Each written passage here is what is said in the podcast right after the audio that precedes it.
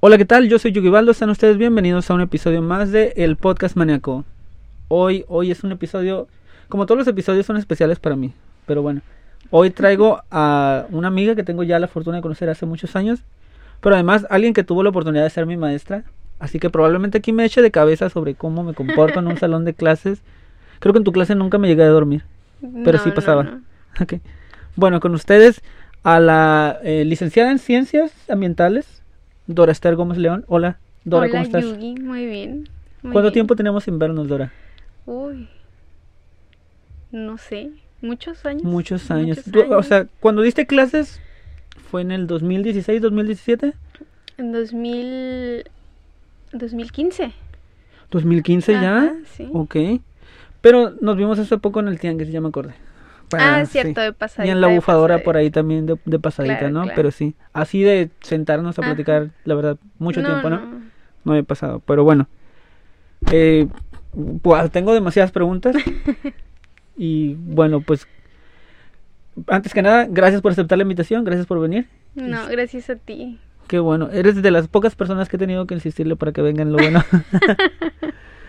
o sea, pasa mucho como tú que dicen, no, pero yo qué voy a decir. Bueno, pues de esto se trata el espacio, ¿no? De, de que acá este, vengan a compartir cosas que probablemente la gente no conozca, pero que sería conveniente que aquí en Manadero se diera a conocer.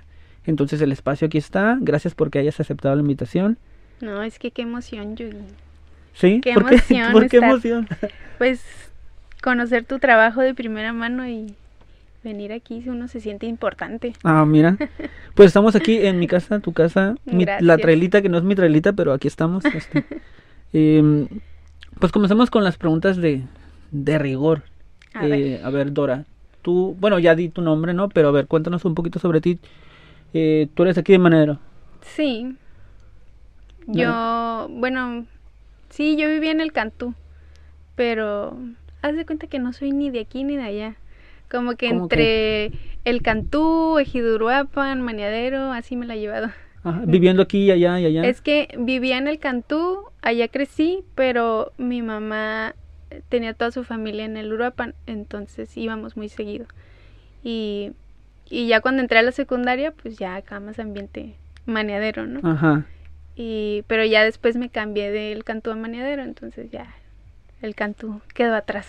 Entonces, eh, ¿en algún punto estudiaste en el Cantú también, aparte de aquí en Manadero o cómo? Sí, la primaria, Toda la primaria allá. toda la primaria. Ok, que está Bueno, más el o menos kinder y la primaria. Allá hay kinder. Sí, Mira, no un sabía. kindercito. ¿Y Yo por dónde creo- queda? Porque yo, yo no, no lo ubico. Yo creo que lo recién lo abrieron cuando yo entré porque me acuerdo que íbamos a una casa primero Ah, ok, ok. y ya después al kinder ya como plantel El edificio propiamente. Ajá. y después a la primaria, pero la primaria está en La Joya, Ah, ok, tenías que, que, que te llevaban en carro, me imagino. en camioncito. Sí, ese Bueno, sí lo ubico. Ah, Por pues sí, decir, el porque micro. siempre me dejaba el camión, pero, pero sí, el camión. Sí, sí. Ah, pues Ajá. precisamente la primaria de, de La Joya está a la orilla de la carretera, ¿no? Ajá, sí. Entonces no hay pierde, sí se sabe, ¿no? Ya llegas fácil. Y entonces la secundaria en la 8, me imagino. En la 8, sí. Claro. Sí, sí, sí. ¿Y por qué no estuviste en el Cebeta? En el CBT, ay, Yui. es mi historia como... Mira, es que cuando yo iba a pasar a la secundaria, a la prepa, yo tenía en mi mente que quería estudiar medicina. Ok. Entonces me fui al Cebetis porque pues laboratorista. Ajá, laboratorista clínico. Ajá, entonces me fui ahí y ahí quise estudiar, pero pero siempre tuve en mi mente como que yo pertenecía al Cebeta. Ajá, sí. Ah, sí. Potra de corazón. sí. Y, y muchas de mis compañeras se fueron ahí y todo, pero pero yo no me veía en el Cebeta como para hacer carrera, pues. Ok. Entonces por eso me fui al Cebetis. El Cebetis. Ah, ok. Eh, o sea, eh, en el plan a largo plazo no encajaba el Cebetis. Ajá, Ok. ajá. Entonces, estudiaste en el Cebetis, terminaste el Cebetis, entraste directo a UBC. Eh, no. No porque yo tenía todavía mi idea esta de voy a entrar a medicina, voy a entrar a medicina, pero a la hora de hacer mi examen, bueno, no más bien a la hora de hacer mis prácticas en el hospital, me rajé, Sí, me rajé. pero como parte de prácticas en la prepa, ¿verdad? Ajá, pero eran las prácticas, yo las hice en el hospital general. Ok. ¿En qué área? En el, en el laboratorio. En el laboratorio. Pero me tocaba llevar las muestras, tomar las muestras y hacer los estudios para el área de urgencias. Andabas ahí sacándole sangre a la gente y Entonces no, no te gustó no la idea. pude. Así cuenta que yo llegué y mi primera así vista fue los niños, Ah. los viejitos, no, ay, me partió el corazón y yo dije, yo no puedo con esto. No puedo, o sea, me gustaba mucho el laboratorio y me gustaba todo los estudios, las pruebas, todo eso. Pero ver así eso del hospital, no, Ujú. no no, no te agradó. Mm, Y dije, mm, mi cor o sea, mi corazón se hizo así, se apachurró. Ajá. Dije, no. Y fue tanto mi shock que yo ni siquiera pude buscar otra carrera en ese momento porque yo estaba convencida de que yo iba a estudiar medicina, que Y yo iba a ser todo planeado para sí, eso. yo iba a ser la médica de la familia. Ok. Y es más, yo sabía que iba a ser pediatra oncóloga, ya así este, Ah, hasta la especialidad Sí, tenías todo. listo, ok. Y ya de ver ahí, no, ya. Dije, no, y pues me tomé un añito. ¿Un año añito me sabático, nada mal? Sí. Y ya fue así como llegué a ciencias ambientales. Ok, ¿cómo decidiste? Porque está rara la transición entre medicina y ciencias ambientales. No hay como la conexión así directa, pero a ver. Oye, que ya después me di cuenta que sí me hubiera servido más estar en el Cebeta que en el Cebetis. Definitivamente. Mucho más. Pero pues no lo sabías en ese no, entonces, no lo claro. sabía, pero mm, llegué, te voy a decir la verdad, llegué por ser una de las últimas opciones pues más factibles, porque yo yo quería estudiar, mi verdadero amor siempre fue este teatro, Oh, estudiar mira teatro. Hasta Tijuana tenías que Sí. ir, ¿no? hasta Tijuana, pero pues tú sabes, yo era la única hija de entre tres hombres, yo era la única hija y pues mis papás así como que no, que a dónde te vas a ir, que sabe qué. Con pues, quién vas a vivir, etcétera. Exacto. Y pues me quedé, me quedé, me dijeron aquí lo que quieras, pero aquí por favor. ¿no? Aquí en Ensenada. Ajá, entonces busqué y busqué, no, no me decidía. Me llamaba la atención estudiar educación, pero no, como que no me terminaba de convencer. Entonces encontré esta carrera que era muy nueva. Era, yo soy la cuarta generación. Oh, apenas, sí. Sí, entonces dije, pues ahí, ahí porque tenía como la justa parte entre ciencias y entre humanidades. Entonces, Era pues como- dije, ok, el enlace ahí más o menos. Ajá, entonces dije, sí soy yo. Pues ahí me aventé. Encaja en mi perfil, dijiste, va. sí. Oye, ¿qué pensaste, dices, en, en estudiar para ser eh, educadora o maestra? Ajá, sí. Ok. Y sí terminaste dando clases, ¿no? Como no. Terminé dando clases. Con unos niños muy grandes, pero al Sí. final de cuentas, mira, hasta la sudadera me Unos puse, no ándale, sí. Vengo bien ad hoc. Entonces, háblame un poquito de tu experiencia en, ya en la uni, ya estudiando la carrera de Ciencias Ambientales. En la uni fui un poquito difícil porque yo estaba muy dividida. Mm, porque en ese tiempo estaba con todo en, en la iglesia. Ajá. Entonces, mi carrera hasta allá, hasta el Sausal. Entonces yo tenía que ir y salía corriendo de acá de Monedero y venía corriendo de allá de la, de la universidad y, y para las salidas de campo yo sufría mucho porque eran los sábados y los sábados de grupo, tú sabes. Entonces, pero bueno, en la carrera me fue bien, me fue bien hablando como de lo académico. Estaba muy padre y era muy enriquecedora. Creo que pude haberlo aprovechado mejor. Ajá. Sí, pude haberlo aprovechado mejor definitivamente. No fui la mejor alumna, eh, por lo mismo, ¿no? Que estaba ahí medio dividida. Y... Pero pues terminé bien. Terminé... Haz de cuenta que era de las primeras carreras que eran tres años y medio.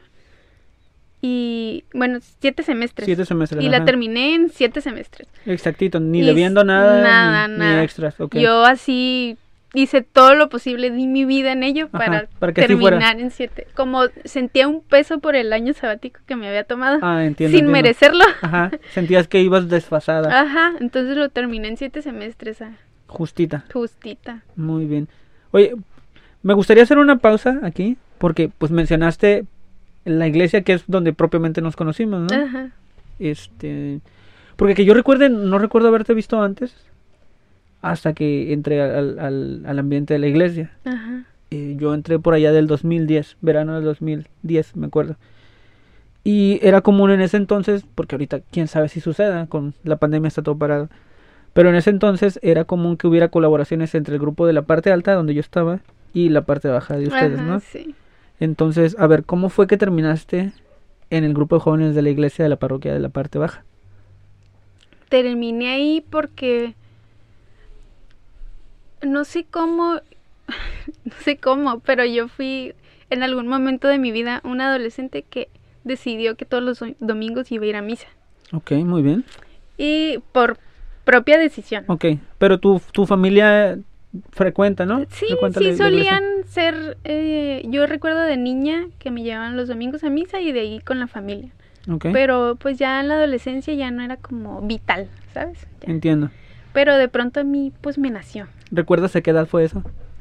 como a los 14. Ok, no, no estabas tan grande. Ajá. Yo sí me tardé un rato. No, yo, yo a lo mejor por eso, porque no estaba tan grande. Ah, ok. Y me llevaba a mi hermano y me llevaba a un primo. Ah, te llevabas a toda la bola. Sí, porque ¿A no cuál de tus hermanos? al más chiquito. ¿Cómo se llama el más chiquito? Luis. Luis. Luis. Un saludo para Luis. Luis Feliciano. Sí. Ajá. Él, me ¿Él es el más chico? Sí, él es el más chico. Yo creía que él era el más grande. No, para nada. El más grande me lleva 10 años. Bueno, pues, no- uno no anda por ahí preguntando. Bueno, sí es el más mundo. alto, ¿eh? Sí es el más Sí, alto. ajá, es el más alto. ¿Cuánto? ¿1.90 mide? No, Mide creo que un 80 y... No, pues no estoy segura, pero sí. Bueno, para mí cualquiera que pase de 1.60 es muy alto para mí. Sí, pero antes no era así. Yo, yo lo recuerdo así Ajá, cuando ¿así lo chiquito? veía ¿Lo todavía mirabas así, chiquito. pf, le das sí, zapes? Sí. Entonces te los Abusaba llevabas de a ellos dos. Sí, me los llevaba a los dos. Y un día en misa, eh, el padre anunció un retiro. Y yo les dije, vamos a ir. Vamos a ir muy bien. Y ellos, pues sí, porque era en el Uruapan. Y te digo que allá nos la pasábamos. Ah, pues sí, claro. Allá tienen la familia. Entonces agarré a todos mis primos y órale, vámonos. Pues era su ambiente, ya Ajá. conocían ahí, entonces nos fuimos al retiro. Y, y este, y ya de ahí se formó el grupo de jóvenes y nos, nos jalaron. Mis primos no, porque pues ellos vivían en el Uruapan.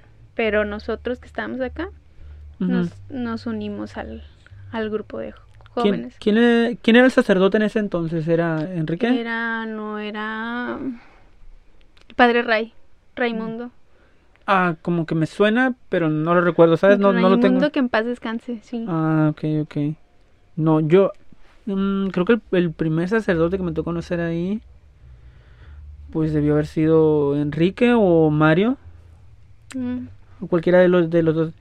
No, o sea, va a parecer como que lo sueno así como que sin respeto, no, pero no, se me escapan los ah, Enrique Valenzuela, Ajá, ajá, sí. y Mario Barragán, Barragán, Mario Barragán. Ok. Eh, eh, ¿Duraste mucho tiempo ahí, no? O sea, como- Muchísimo. pues hasta, hasta ahorita, pero ahorita ya no es grupo de jóvenes, No, ahorita no, ya, ya no, ya para corren. nosotros sería adultos jóvenes. Sí, ya ni eso yo creo. ni eso tal vez. em, estuviste desde los 14, dices. ¿Fuiste al retiro? ¿Viviste Fui el al retiro? retiro. ¿Se formó el grupo? Pero fui al retiro hasta los 16. Entonces, de ahí ya se formó el grupo. Y, ay, y de ahí ya Ajá, se me formó el grupo. ir, sí. Entonces ahí estuviste pues muchos años, ¿no? Ahí Sí. conociste el amor de tu vida Sí. también. Sí, un saludo para Jorge, tal vez nos esté, tal vez nos esté Tal escuchando. vez, tal vez. y a muchos otros amigos, ¿no? Porque formaron un grupo de personas muy, muy unidas, ¿no? Ajá, sí, de ahí salíamos, pues de ahí, este, para todos lados, ¿no? Todos juntos. Prácticamente éramos el grupo, entonces nos movíamos. Exacto, Ujú. prácticamente ustedes eran el grupo, ¿no? Sí. Y Este, pues son- es un grupito de personas muy compacto y que de repente se juntan todavía, ¿no? Pues ya tuve la fortuna de tener aquí a, a Diana, Diana Marlene Loya. Tal vez invite a alguien más de ese grupito. son todas unas figuras, la verdad. Sí.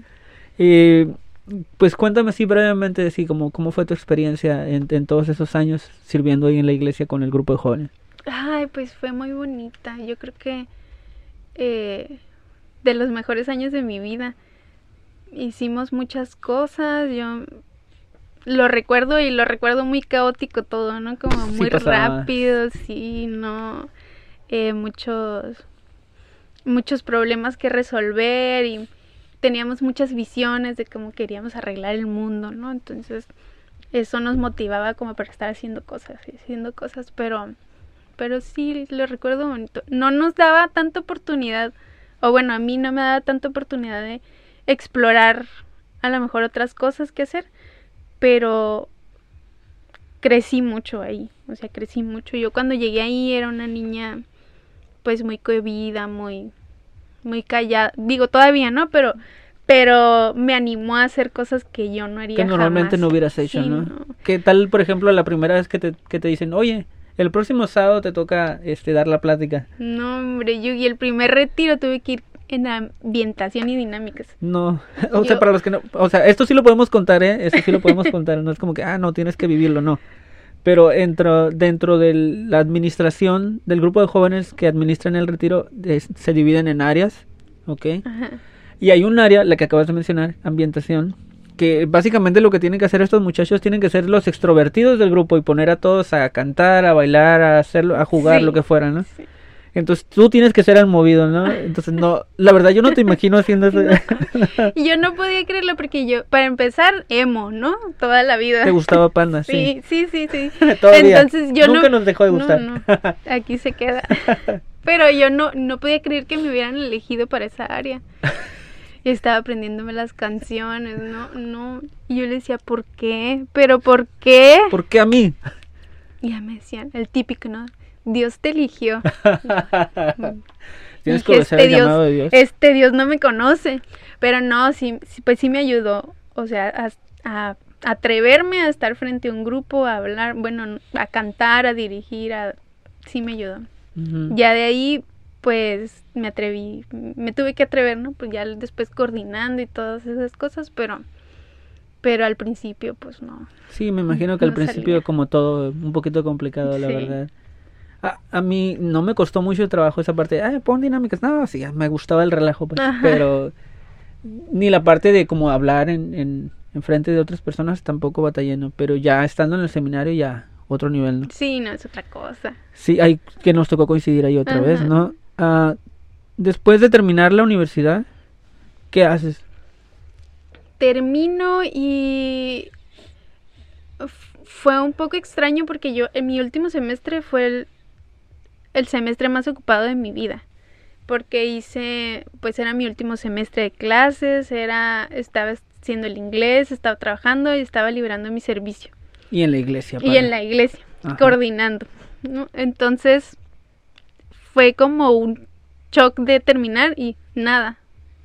No tenía nada ya. Ah, ok, ok. Estabas tan ocupada haciendo sí. que no te preocupaste por el plan después de... Ajá, yo terminé, ya me gradué y dije, ¿y ahora qué?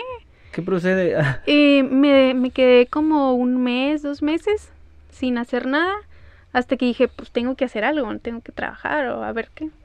Porque tú sabes, uno sale de la universidad y cree que... que el trabajo está al día Sí, siguiente, ajá, ¿no? y, y además Ah, que ya- vas a ser ya bien tengo capaz. una licenciatura, Sí, claro, contrátenme. Sí, señora licenciada. Ajá. Pero me puse a mandar correos de, profe, busco trabajo. Y unos me decían, ah, pues voy a ver dónde. Y, ah, que no sé qué. Hasta que me contestó uno y me dijo, ¿te gustan los manglares? Y yo, pues no sé qué es eso, ¿verdad? Ah, no sabías que era un manglar. No, ok. pero sí sabía, pero como que, pues, dije, pues, para verlos, ¿no? Ajá. Y me dijo, porque si te gustan, tengo un proyecto. Dije, bueno, ¿Pagan? sí, ajá, dije, Me ¿De van qué a pagar. se trata? Y Ya me explicó pues todo el proyecto y dije, sí, era un proyecto de dos meses. Ok, que- Trabajo temporal, muy Ajá, bien. Era un proyectito, ¿no? Ujú. Proyectito más o menos bien pagado. Para mí que iba saliendo. Ajá, para un bien, desempleado estaba más que bien pagado. súper bien.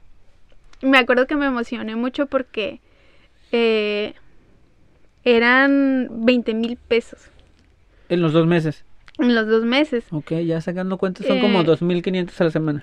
Pero entonces yo dije, pues Guau, sí, un ¿no? sueldazo. Sí. Por dos meses dije, pues Sueldo de licenciada. Me quedo otros seis meses sin trabajar, facilito. Y le dije que sí, me fui con él. Eh, era un proyecto muy grande que yo no tenía idea. Era del gobierno del estado, en colaboración con el gobierno del estado. Entonces, pues ahí conocí mucha gente, hice... Lo curioso fue que me pusieron así como de, ah, tú eres la encargada, ¿eh? Ah, caray. Y yo dije, ah, bueno, ¿Encargada de qué? ¿De todo el proyecto? De algunas partes del proyecto. Ah, ok, ok. Entonces me tocaba coordinar eventos, me tocaba contactar personas, me tocaba este hacer unas partes del del pues del documento final, ¿no? Así ahí está mi nombre, fue mi primera publicación. Y ¿Qué dijiste? Ah, como la iglesia. Ajá, que también quieren sí. que los ponga a cantar o algo Sí, así. yo casi ya les ponía aquí. El granito de mostaza, Ajá. claro.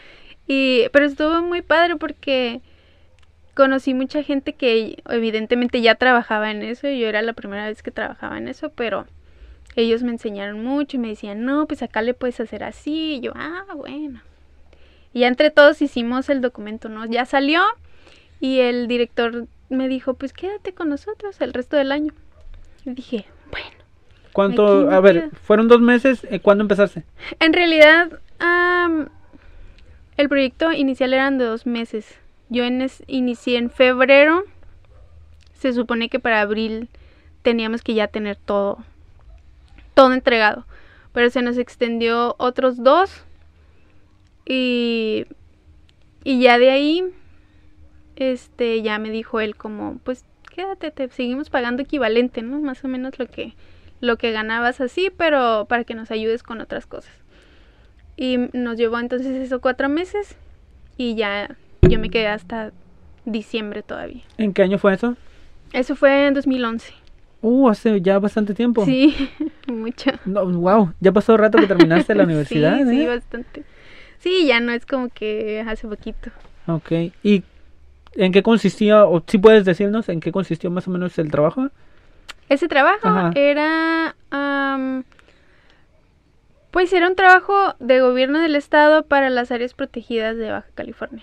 Hay manglares aquí. Entonces, entonces, pues era como el estero. mm, ¿La había varios sitios, pero la lagunita todavía no, porque eran ya protegidos. Ah, ok. Entonces ya. la lagunita, pues no, no sabe.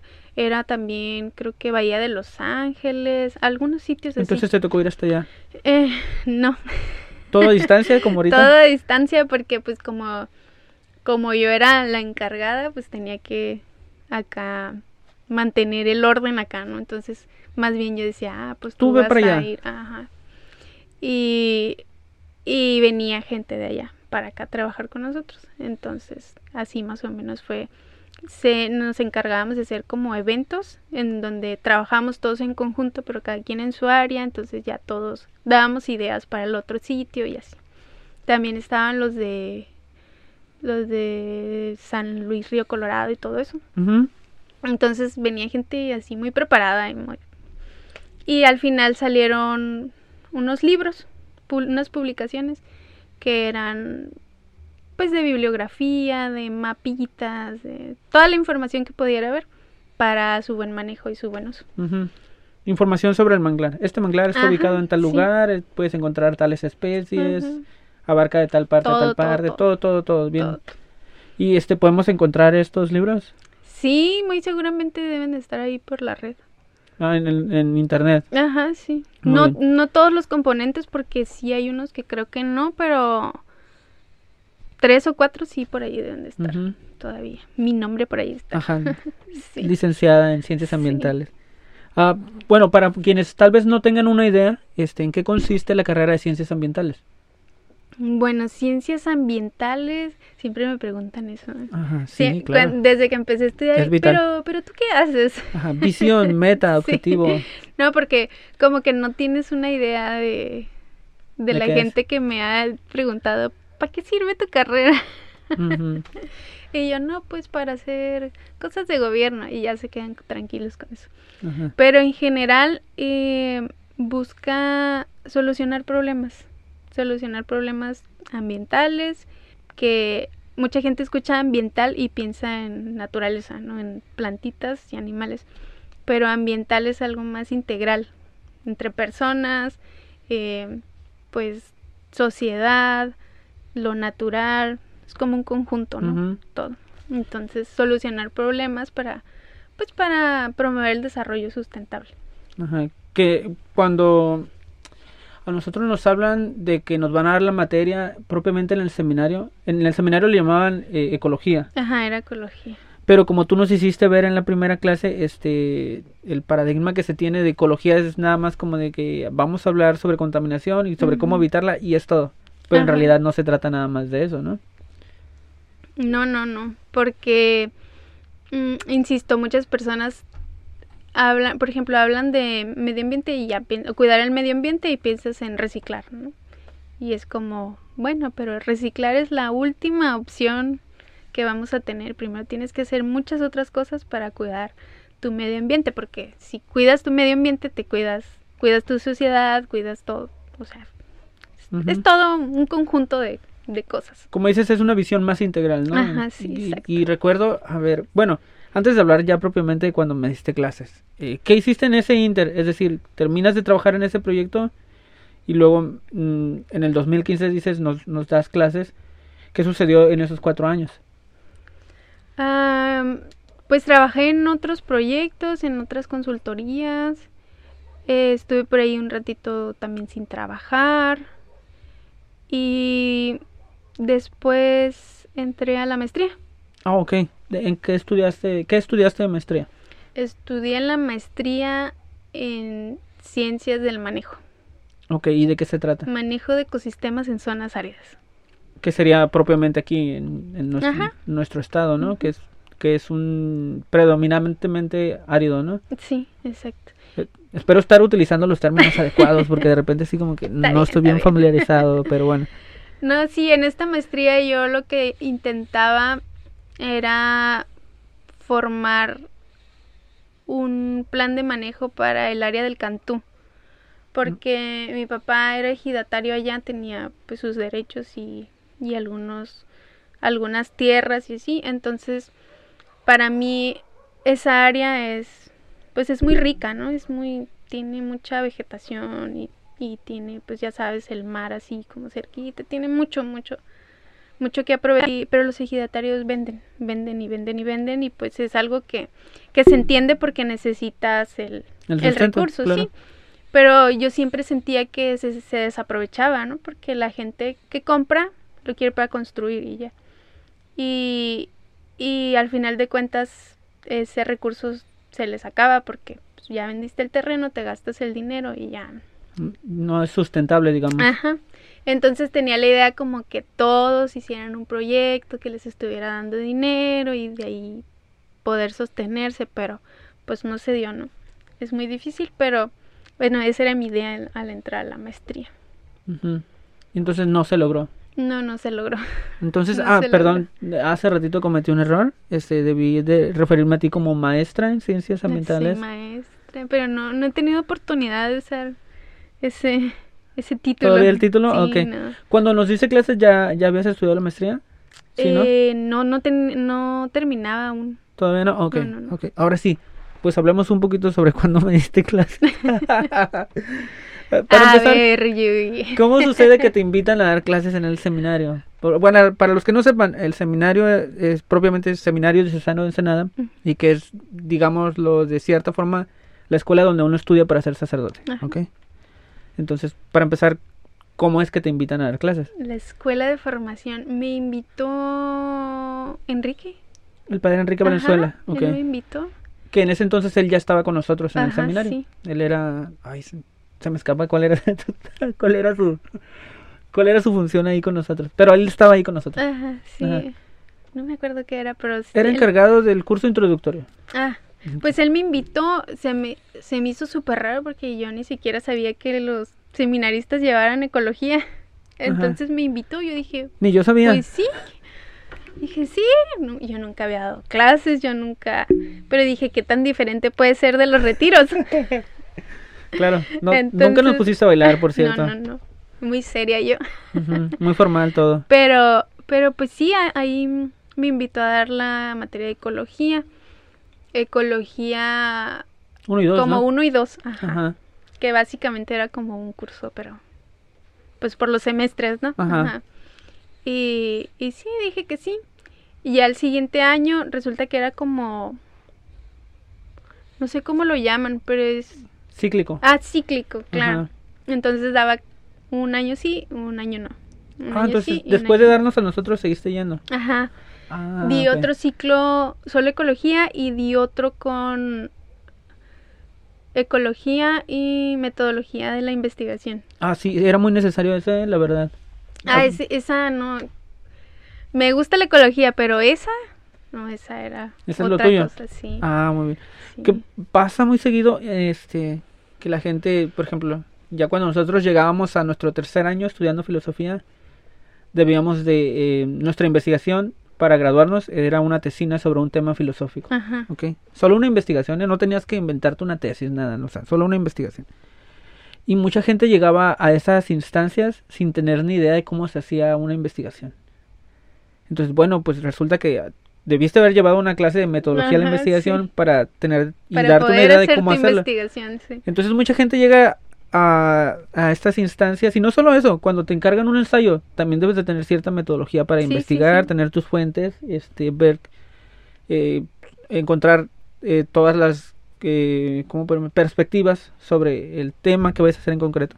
Entonces te digo, llegando la hora de hacer nuestra tesina, mucha gente no tenía ni idea de cómo se hacía. Mi caso también.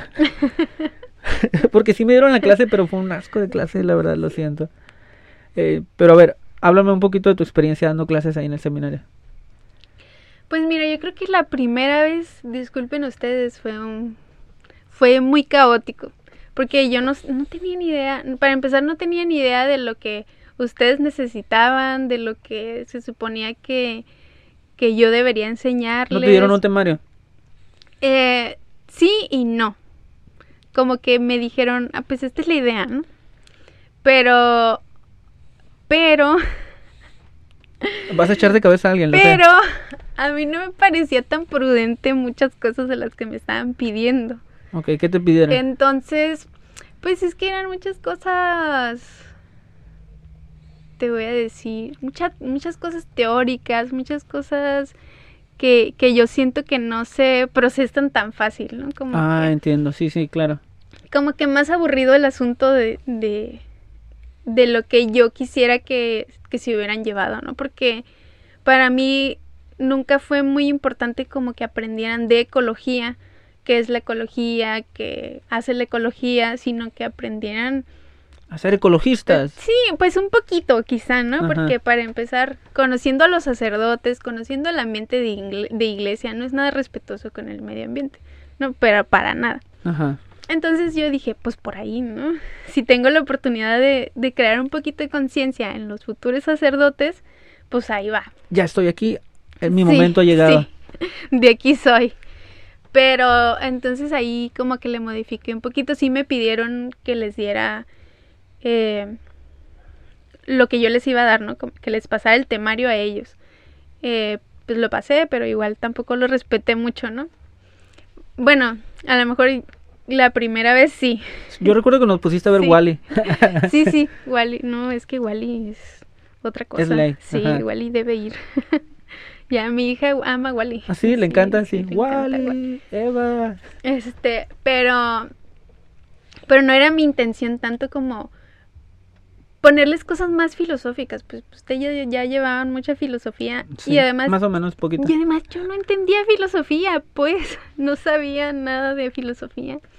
Entonces eh, quería mostrarles un poquito más la visión desde mi perspectiva. Y pues en unas cositas yo creo que sí lo logré, en otras no, pero me sirvió mucho para mejorar para el siguiente para el siguiente Ah, ciclo. fuimos los conejillos de India, sí, muy sí, bien. sí, claro. Sí, sí, sí. Me la pasaba muy a gusto, la verdad. Yo- eran de las clases más tranquilas, eh, de verdad. Claro, porque además yo no les, no les pedía este, Mucho trabajo. ah, mucho trabajo, ni, ni una calificación así como que ustedes Ajá. tienen 10, pero Si había días en los que yo llegaba a mi escritorio y tenía mi pila de libros así para Sí, leer. sí, me y decía, acuerdo. oh my god, es demasiado. Y de- yo porque soy muy nerd, ok. Ajá, demasiado. sí. A mí me decían, eh, haz este ensayo, necesitas tres fuentes mínimo y yo agarraba 10. O sea, Sí, era muy sí, demasiado. Pero bueno, después de dar clases en el seminario y terminar la maestría, ¿qué haces? Eh, pues mira, terminé la maestría en 2016. Fueron dos años. Entré en 2014 y terminé en 2016. Pero mm, me gradué hasta quién sabe cuándo. es que yo puse yo puse en pausa todo porque fue un periodo en el que fue un periodo muy difícil porque mi papá muere en 2016. Ujú, ¿En paz descanse? Muere en 2016 y para mí fue un golpe muy fuerte. En, pues en todo, en la vida, en todo, pero para retomar la maestría, bueno, se suponía que yo debería terminar maestría en 2016, pero mi papá muere iniciando el año, que era mi último semestre. La cosa que yo estaba trabajando mi, mi tesis con Mm. mi papá. Ah, ok, tiene sentido. Entonces yo no podía retomar mi tesis. Yo dije, ya me voy. Maestría, adiós. Ajá, se acabó, no sí, más se nada. acabó, ya. Fin. Y hablé con mis profesoras y les dije, pues ya. Muchas gracias, pero me retiro. Me dijeron, no, tómate un tiempo, lo que necesites. Pero no esperaban que yo necesitara tanto tiempo, ¿Cuánto fue el tiempo que necesitaste? como tres años. Oh my god, sí, fue bastante tiempo. No, pero... Pero, no fue solo por el duelo, ¿no? O sea, Ajá, sí, no. Hubo otras cosas también, te casaste, este... Eh, no, me casé Antes, ¿no? Un año sí, antes. me casé Ajá. un poquito antes, pero... Pero... Ya ahí... mm, sí, sí regresé como en mayo, pero ya iba a terminar, o sea, ya terminando el semestre. Me apuraban y me dijeron, no, pues tienes que terminar la tesis. Y yo dije, no, si quieren hago otra. Dije, pero no iba a ser otra. ¿Tú, quieres que- ¿tú crees que iba a ser otra en Iba muy avanzado el proyecto. Sí, pues ya era para terminar. Ah, ok, Me- En, en el último semestre era escribir nada más, ¿no? ok. Sentarte Ya- a redactar Sí, y vámonos. no, o sea, no hice nada de eso ya. Y ya que vi que ya no, dije, pues, ay, al otro semestre. Entonces al otro semestre lo intenté, pero no, no funcionó. Y ya al año siguiente, pues tuve a mi bebé. Entonces ya, ahí de no hubo plano, oportunidad, claro. no, dije, ya aquí, ya no se hizo. Entonces de ahí ya me dediqué a mi bebé. Pero cuando ella tenía un año dije, no, tengo que sacarlo. Tengo que sacarlo. Y además porque se me iba a acabar el tiempo. ya. Ah, ¿tienes un, un límite? sí, tienes un... un- Ok, como la baja temporal, que son dos Ajá. años. Pero aquí es peor porque como tenía beca con ACID, Ah, sí, no me cobran. Y yo no tenía ese dinero para Claro, regresar. definitivamente no. Entonces dije, pues me pongo las pilas. Y sí entregué, saqué lo que pude sacar y hice mi defensa y pues ya no terminé. Y ya de ahí, eh, pues prácticamente casi que se vino la pandemia. Entonces, Ah, pues ya. eso explica te muchas digo, cosas. Sí, por eso sí. te digo que no he tenido oportunidad de usar mi El título de maestra. porque se me vino la pandemia y ya pues me quedé en mi casa. este, pues sí, sí alcancé a dar eh, clases ¿Ah, sí? ¿Dónde? eh, ahí mismo en el ¿El seminario, seminario también? con esta que te digo de la ecología y metodología de la investigación. Ujú. Sí, y me frustró poquito porque yo iba con todo con esta de metodología, pero pues se, se acabó justo antes del final de, de que me entregaran su investigación. Ah, Entonces pues ya no me... sí, cierto, porque eh, el- acá ya declarada la cuarentena fue en marzo, hace dos Ajá, años. sí. Entonces es como a mitad del semestre, ¿no? Ujú. Y no hubo chance de nada Sí, entonces. no hubo, pero pues ya al final ellos sacaron una investigación, pero nada más con lo que tenían porque todo era en campo. Sí. Entonces con lo que tenían me, me mandaron, pero pues ya y no hubo oportunidad de cerrar. Lo que sea que se pudo hacer, ¿no? Sí. Ok. Eso fue hace dos años, ¿no? Ajá. Ahora, este, hablemos de lo que has hecho más recientemente y que a mí me llamó la atención porque supe de eso apenas hace un par de meses. Ok, me encuentro una publicación por ahí en la cual estás tú etiquetada en Facebook sobre, mm, yo creía al principio que era doblaje de libros, Ajá. pero no, o sea, tú tuviste ya la oportunidad de explicarme un poquito antes de que empezáramos a grabar, pero ahora para aquellas personas que nos puedan estar viendo y escuchando, a ver, ¿en qué consiste? Para empezar, ¿cómo se llama este proyecto? Ay, no, no, No no tiene tengo nombre. un nombre, no, no tiene un nombre. Pero mira, ahorita estoy en varios proyectos. En estoy en un en un colectivo, bueno, en dos colectivos que somos lectores en voz alta. ¿En qué consiste el colectivo? nosotros leemos, bueno, en- dentro del grupo se hacen propuestas de vamos a leer tal libro, vamos a hacer, por ejemplo, ahora para 14 de febrero, lecturas sobre el amor, ¿no? Para primavera, pues lecturas de primavera, así, como por temas. Y elegimos libros, textos que nos hayan marcado, que queramos compartir y los leemos. Lees Paco el. Chato, por ejemplo. Sí, por ejemplo. Por ejemplo. Muy famoso. Los de mi generación me entenderán. Sí. Paco el Chato. Entonces, pues para la virtualidad los compartimos en, en Facebook. Y se puede hacer de dos formas. Yo puedo subir mi videíto con mi lectura o hacemos una sesión en vivo y leemos varias personas sobre el mismo tema. Ujú, turnándose. Ajá, sí. Como una especie de audiolibro, digamos. Ajá. Ah, ok, muy bien. Ahora, háblame de, de este otro proyecto que, que me contaste, en el cual, este, igual sigues involucrada en la iglesia, pero ahora igual, utilizando libros.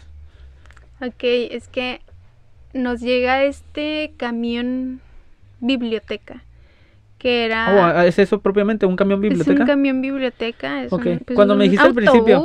Es un camión con libros, y dije, ah, pues llegó el camión lleno de libros y... Ah, no, bueno, fuera. Pero no, es algo más espectacular.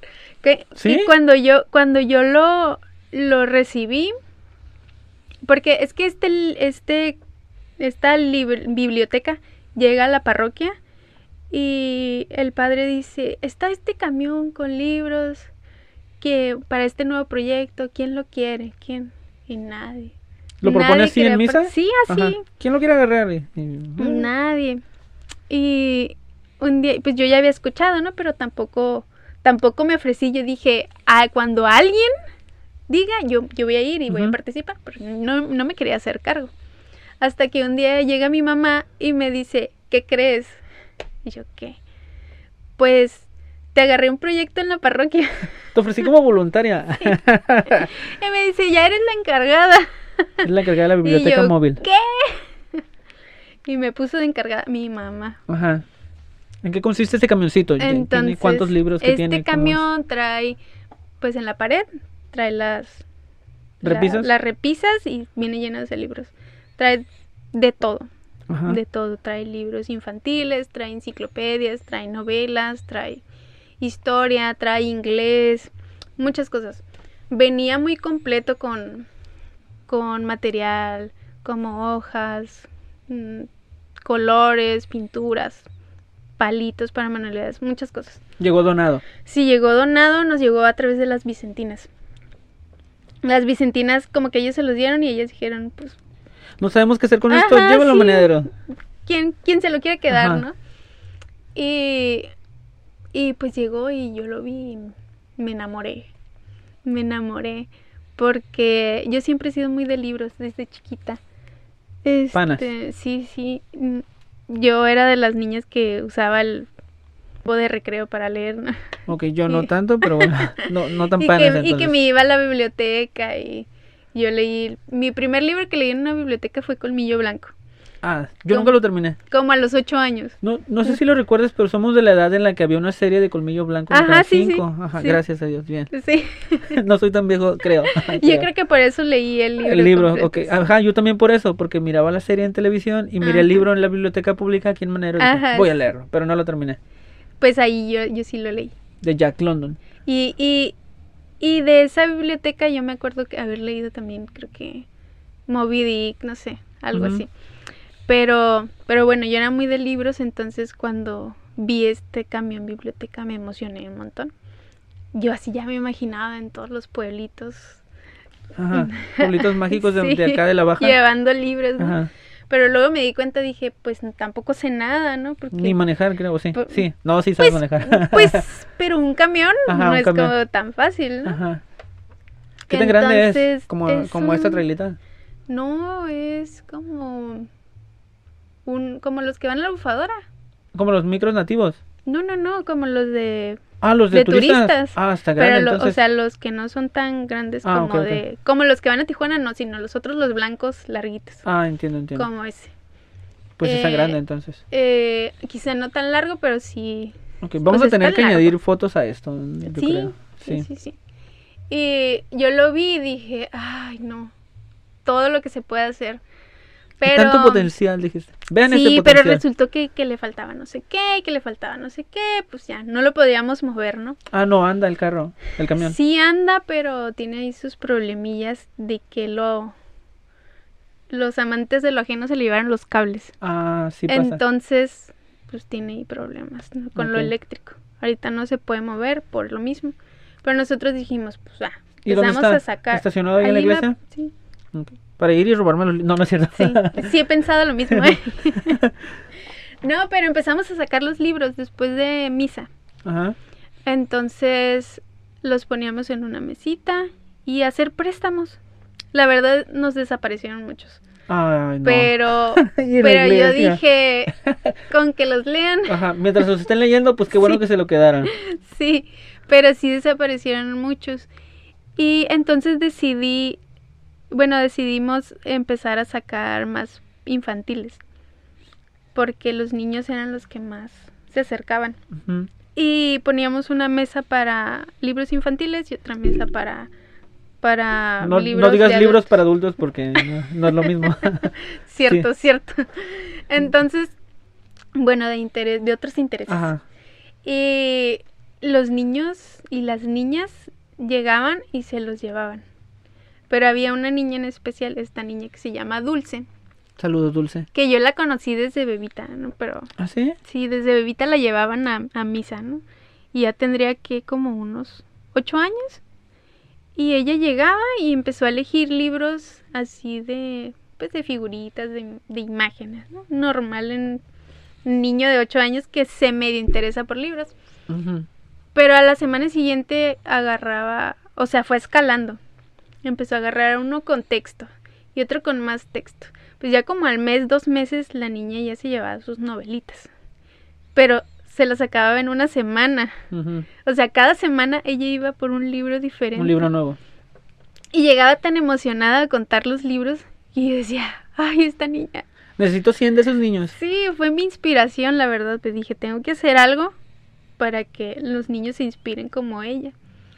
Entonces, fue de ahí me empecé a formar. Empecé a hacer cursos. Entré en curso de formación lector, gestión y formación lectora. Entré a talleres de, de narrar cuentos, de, de lecturas en voz alta.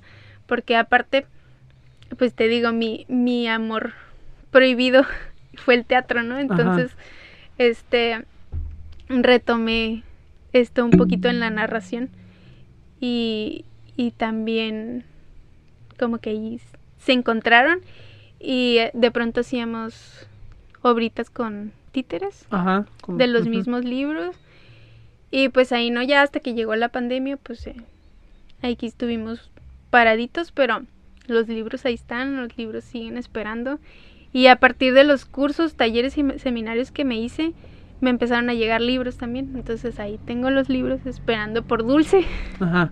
Dulce, vuelve a la iglesia, por favor.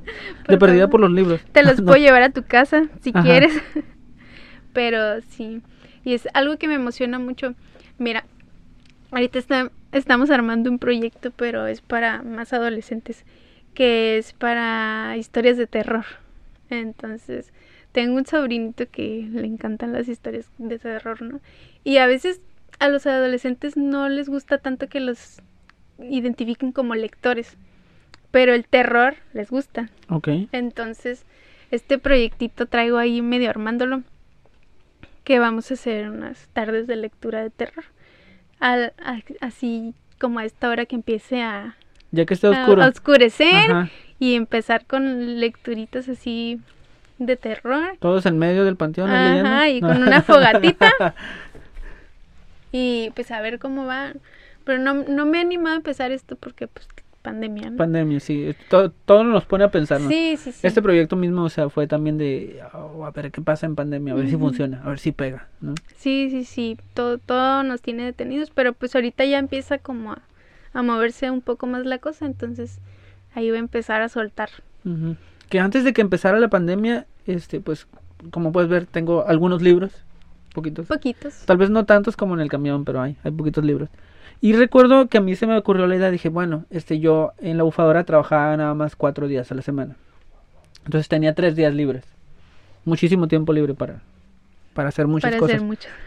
Y recuerdo que dije, bueno, pues a veces estoy aquí en la casa sin hacer nada y están los libros, o sea, yo tengo los libros, pero no los leo todos, o sea, la verdad es que están ahí nada más. Se ven bonitos, de pero bonitos. ahí están. ajá. Y este y se me ocurrió, dije, bueno, lo que puedo hacer es comprarme un carrito de estos rojos que tienen llantitas que jalas, ¿no? Así como el que usaba Matilda para ir por libros a la Ajá, biblioteca. sí. Dije, puedo bajar al parque y ponerle un letrerito, te presto mi libro o algo así, ¿no? Y estar ahí sentado mientras yo leo, pues alguien más leyendo. No sé si ves, no sé si sepas, pero ah, antes de que hicieran la remodelación que tiene ahorita ya el parque de la delegación, Ajá. habían puesto unas banquitas este con un set de juegos para niños y hay unas mesas. Ah, Ajá, entonces dije, voy a ponerme ahí en las mesas y que la gente este ajá, se que ponga a leer o algo, este pongo un tablero de ajedrez, algo, no sé, etcétera. A ver si pega. Pero pandemia, paz, Sí. y entonces ya Sí, caray. se canceló la idea. Y ahí están los libros parqueados, entonces aprovechando que estás aquí, a lo mejor te hago una donación, no sé. Claro, yo recibo todo, yo recibo todo, aquí se acepta todo. Entonces, a ver, ¿cuál es el, el, el, el proyecto ahorita que vienes manejando? Mira, ahorita mm, yo pienso, un, un poquito está abandonado es- el camioncito, pero e- es, costoso, es costoso arreglarlo, pero estamos planeando pues, hacer algo para poderlo arreglar. Pero en lo que sale o no sale, Ajá. justo como dices, yo planeo agarrarme mi carrito y llevármelo cargado de libros. Entonces, vamos a empezar a reempezar así. eh, en, sobre todo en, área- en el área de Salitral. Y llevarnos los libritos para ver, así como tú dices, para ver quién quiere acercarse. Y hacer también esto de las lecturas en voz alta que muchas veces a la gente como que no le interesa tanto, pues entonces también meterle un poquito de teatro y estas cosas. Podemos interpretar. Hamilton, no sí, te preocupes. ah, sí, muy bien, Yo sí. encantada. ya, ya, ahorita de una vez. Pon el playback ahorita y vámonos. No, pero sí, este, empezar un poquito así, en lo que a ver cómo juntamos para el camioncito. Y porque también hubo muchas cosas ahí que, que entre que sí el camión sí nos lo daban y no nos lo daban y que era para otro proyecto y que no sé qué. Entonces yo dije, me cansé. Si no me dan el camión, denme los libros. Ajá. Y, y a llevármelos. Es la idea ahorita ya. Para ya empezarla a trabajar. Ajá. Y fomentar la lectura entre la gente. sí. Ajá. sí, sí, sí, es que la lectura te abre caminos, te abre Mm. mentes, te abre Muchas posibilidades. Ajá. Que- Y aparte sería gratuito, ¿no? Sí. sí, todo gratis. Ese es Todo el plan. gratis, sí. Ok, ¿qué necesitas así en concreto? Ok, obviamente libros. Ok. sí ¿Qué tipo de libros recibes? Libritos, pues de todo, pero infantiles sobre todo, y para diferentes edades, como yo diría primera infancia, pero también para adolescentes. Porque los adolescentes, fíjate que se acercan mucho, pero no terminan de convencerse. Entonces algo así llamativo, no sé. Es que de pronto yo, yo era así como que muy snob de los libros y siempre le hice el fuchi, por ejemplo, a Crepúsculo, ¿no? Ah, mira, no me no veas mi biblioteca, por favor. No, pero ahora me arrepiento Ajá. y sí quisiera haberlo leído. Pero es, es, son libros que llaman para los adolescentes. Entonces, Puedes mientras empezar lo por lean, Crepúsculo y terminar, no sé, sí, con sí. Narnia. por ejemplo. No, no sí, claro, no, vas escalando, pues, y vas encontrando también tu estilo, lo que te gusta. Sí, los géneros que te agradan. Ajá. Entonces, sobre todo ahí porque eh, los adolescentes y los niños, yo creo que de ahí partes para crear un buen lector. Mm, Sí se puede con los adultos, ¿no? Pero sería mucho abarcar también. ok, no No quieres verte soy- tan aborazada. No más soy yo, Ah, pues. por ahora nada más eres Sí, tú. nada más. Igual por ahí te escucha alguien y se suman al proyecto, ¿no? Sí, Este, ojalá, porque podríamos llegar a más partes. La idea es que, que se pudieran hacer muchos grupitos, ¿no? Como en Más diferentes, com- ah, en diferentes comunidades, en mi casita, en el parquecito, así como tú dices, en, con la familia incluso.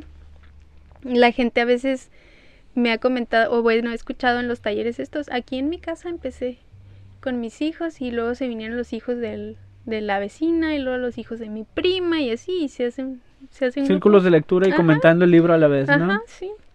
Muy interesante. Y es muy, es muy rico porque ves las, el libro, el mismo libro de diferentes perspectivas. Y está muy padre. No solo la visión que tú tienes del libro, sino la que los demás llegan a tener y, y se enriquece la lectura de, Sí. de cierta forma, ¿no? Y no falta el que se motive y hasta empiece a escribir, ¿no? Claro, pasa. sí, también me pasó. Ajá. Ahorita ya ando, ya ando tomando talleres también de escritura. Ajá. Y, y al, en- bueno, en, en temas infantiles les gusta mucho escribir. mucho, mucho, mucho y les sale como tan natural, tan bonito, sobre todo los haikus.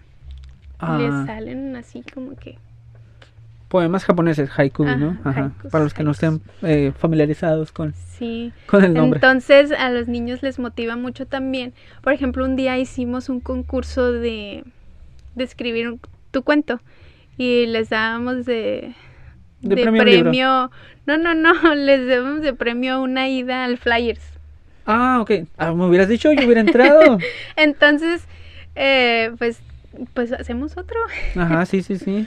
Y este, y no sé, tengo muchas ideas, ¿no? Pero también ojalá más gente quisiera apoyar, apoyar el proyecto porque pues una, una sola no, no Sí, puede por ahora nada más estás tú. Pero me imagino que sí cuentas con apoyo, no digamos de, de manera permanente, ¿no? Pero así hay alguna otra persona que te ayude. Pues mi esposo anda ahí siempre, Ajá. este, porque él, pues ahí tiene que andar, ¿no? Para eso es el esposo. no, no es pero, pero sí, pues entre él y yo hemos sacado el, el poco o mucho trabajo que hemos logrado hacer. Y, y de pronto he invitado a algunas personas y como que sí, como que no, eh, como que en proyectos específicos se han acercado. Pero ojalá eh, para mí sería ideal que cada persona tuviera a lo mejor una idea de algún proyecto y, y estar apoyando, ¿no? Así varios proyectitos para fomento de la lectura. Ahorita tienes en mente así algo concreto que digas, a corto plazo se viene esto, se viene lo otro. A corto plazo vamos a presentar una obra de títeres. Este una obra de títeres mi, mi esposo y yo. Es una es una historia de una de una autora que una dramaturga de aquí de Ensenada, bueno, que trabaja aquí en Ensenada y, y la vamos a presentar. Es lo que estamos trabajando para empezar como a, a mover de nuevo, ¿no? Ujú. Y ya de ahí, este, el circulito este de, ¿De lectura? de lectura de terror. Ajá, ok. Y, y ya de ahí a ver qué. Cuentos de terror de ver, Garfield. sí. No sé si recuerdas este episodio, sí. Sí. Era el especial de Halloween, ¿no? Sí, de, el de Garfield. de. Ajá, algo así, ¿no? Garfield. Gente sentándose alrededor a, leer historias de terror, ¿no? O a contar las propias, como vean, ¿no? Sí, Que es más o menos como esto, ¿no? O Qué son- miedo, pero sí. Reunir gente a platicar sobre algo, ¿no? Sí, sí. interesante. es que está, está padre porque eh, la gente le llama, le llama mucho el terror. Entonces, es, es así bien en concreto ese círculo de, de lectura de terror. Ok. Y a largo plazo, ¿cuáles como así tu- tus metas que digas? Ok, tal vez no se vea tan viable, pero me gustaría hacer esto. Ay, mira, personalmente Ajá. yo quisiera tener una un café, librería, ajá. hacer noches temáticas de, por ejemplo, hoy es la noche temática de Harry Potter, Ajá. ¿no? Y entonces vamos todos los fans de Harry Potter Ajá. y hablamos sobre Harry Potter. Llevamos y nuestras escobas, capas, claro, Conozco tomamos- gente mu- que tomamos interesada en cerveza de mantequilla y así, ¿no? Sí.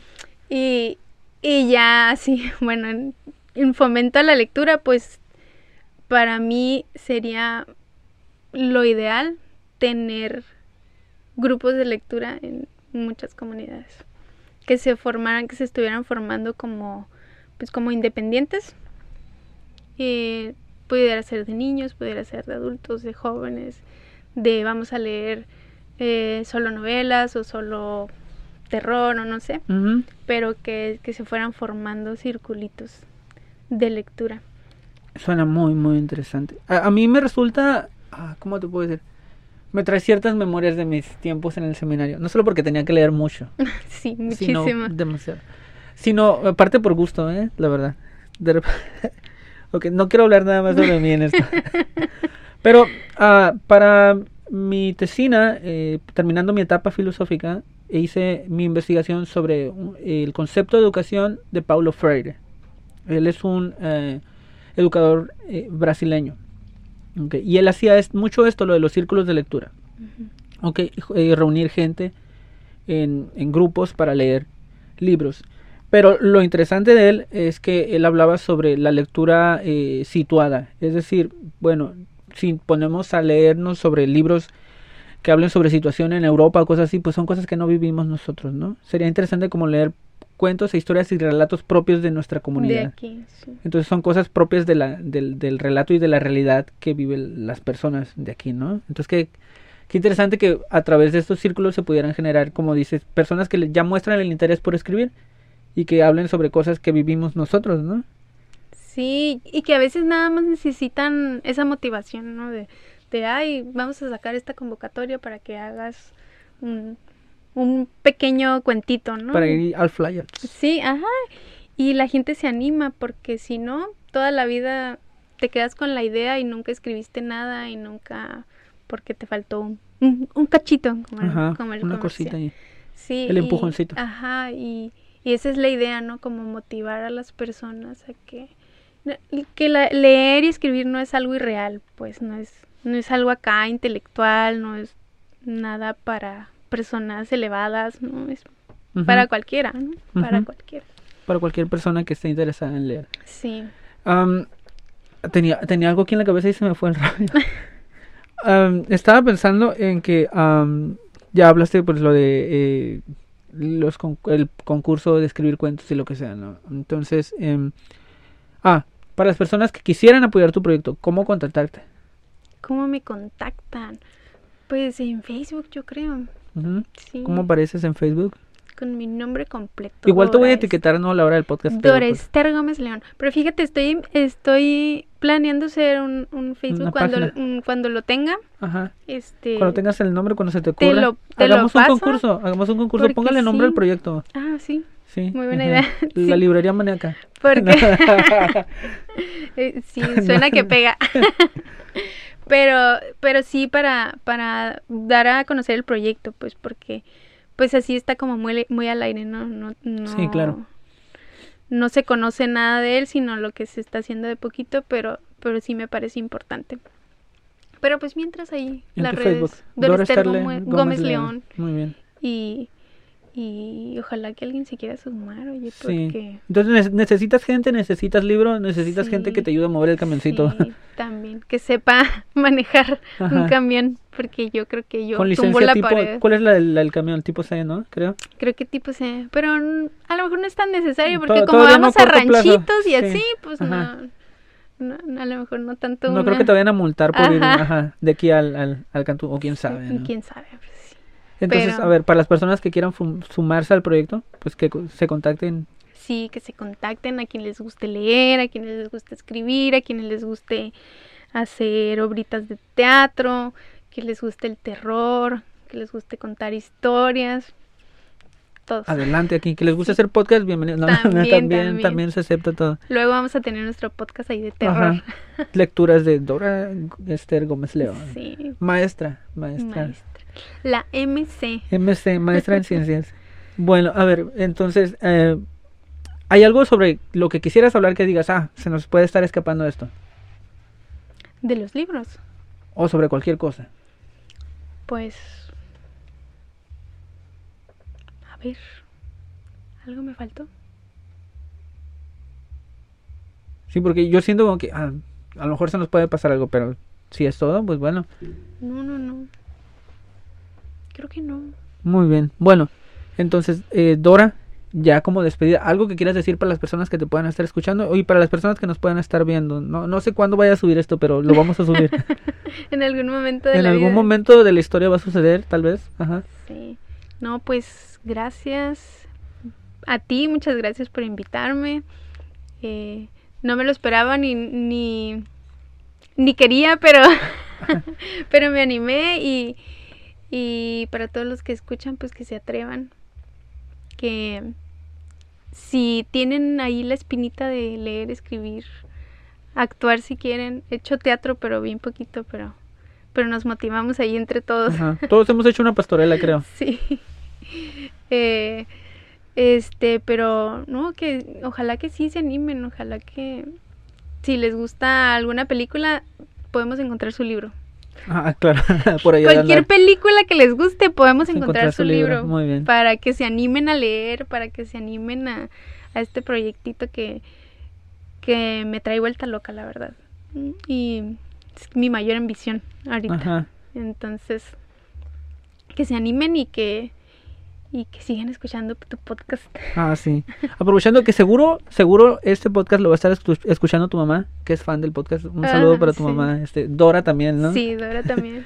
Para eh, tu hermano Luis, este, tu cuñada Diana, que ya estuvo acá, este.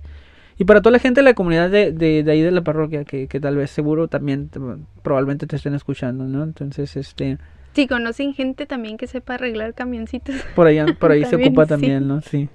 Bueno, pues de mi parte es todo. Muchas gracias por aceptar la invitación, Dora. Gracias por venir, gracias por tomarte la molestia. Batallaste para llegar, pero al fin Un aquí poquito, estuviste. bien perdida. Sí, bastante. pues bueno, para todas aquellas personas que nos puedan estar escuchando, hoy en el podcast maníaco con la maestra en ciencias, Dora Esther Gómez León. Gracias, Dora, por venir. Muchas gracias, Yugi. Bueno, pues nos vemos la próxima semana con otro episodio de El Podcast Maníaco. Hasta la próxima. Adiós.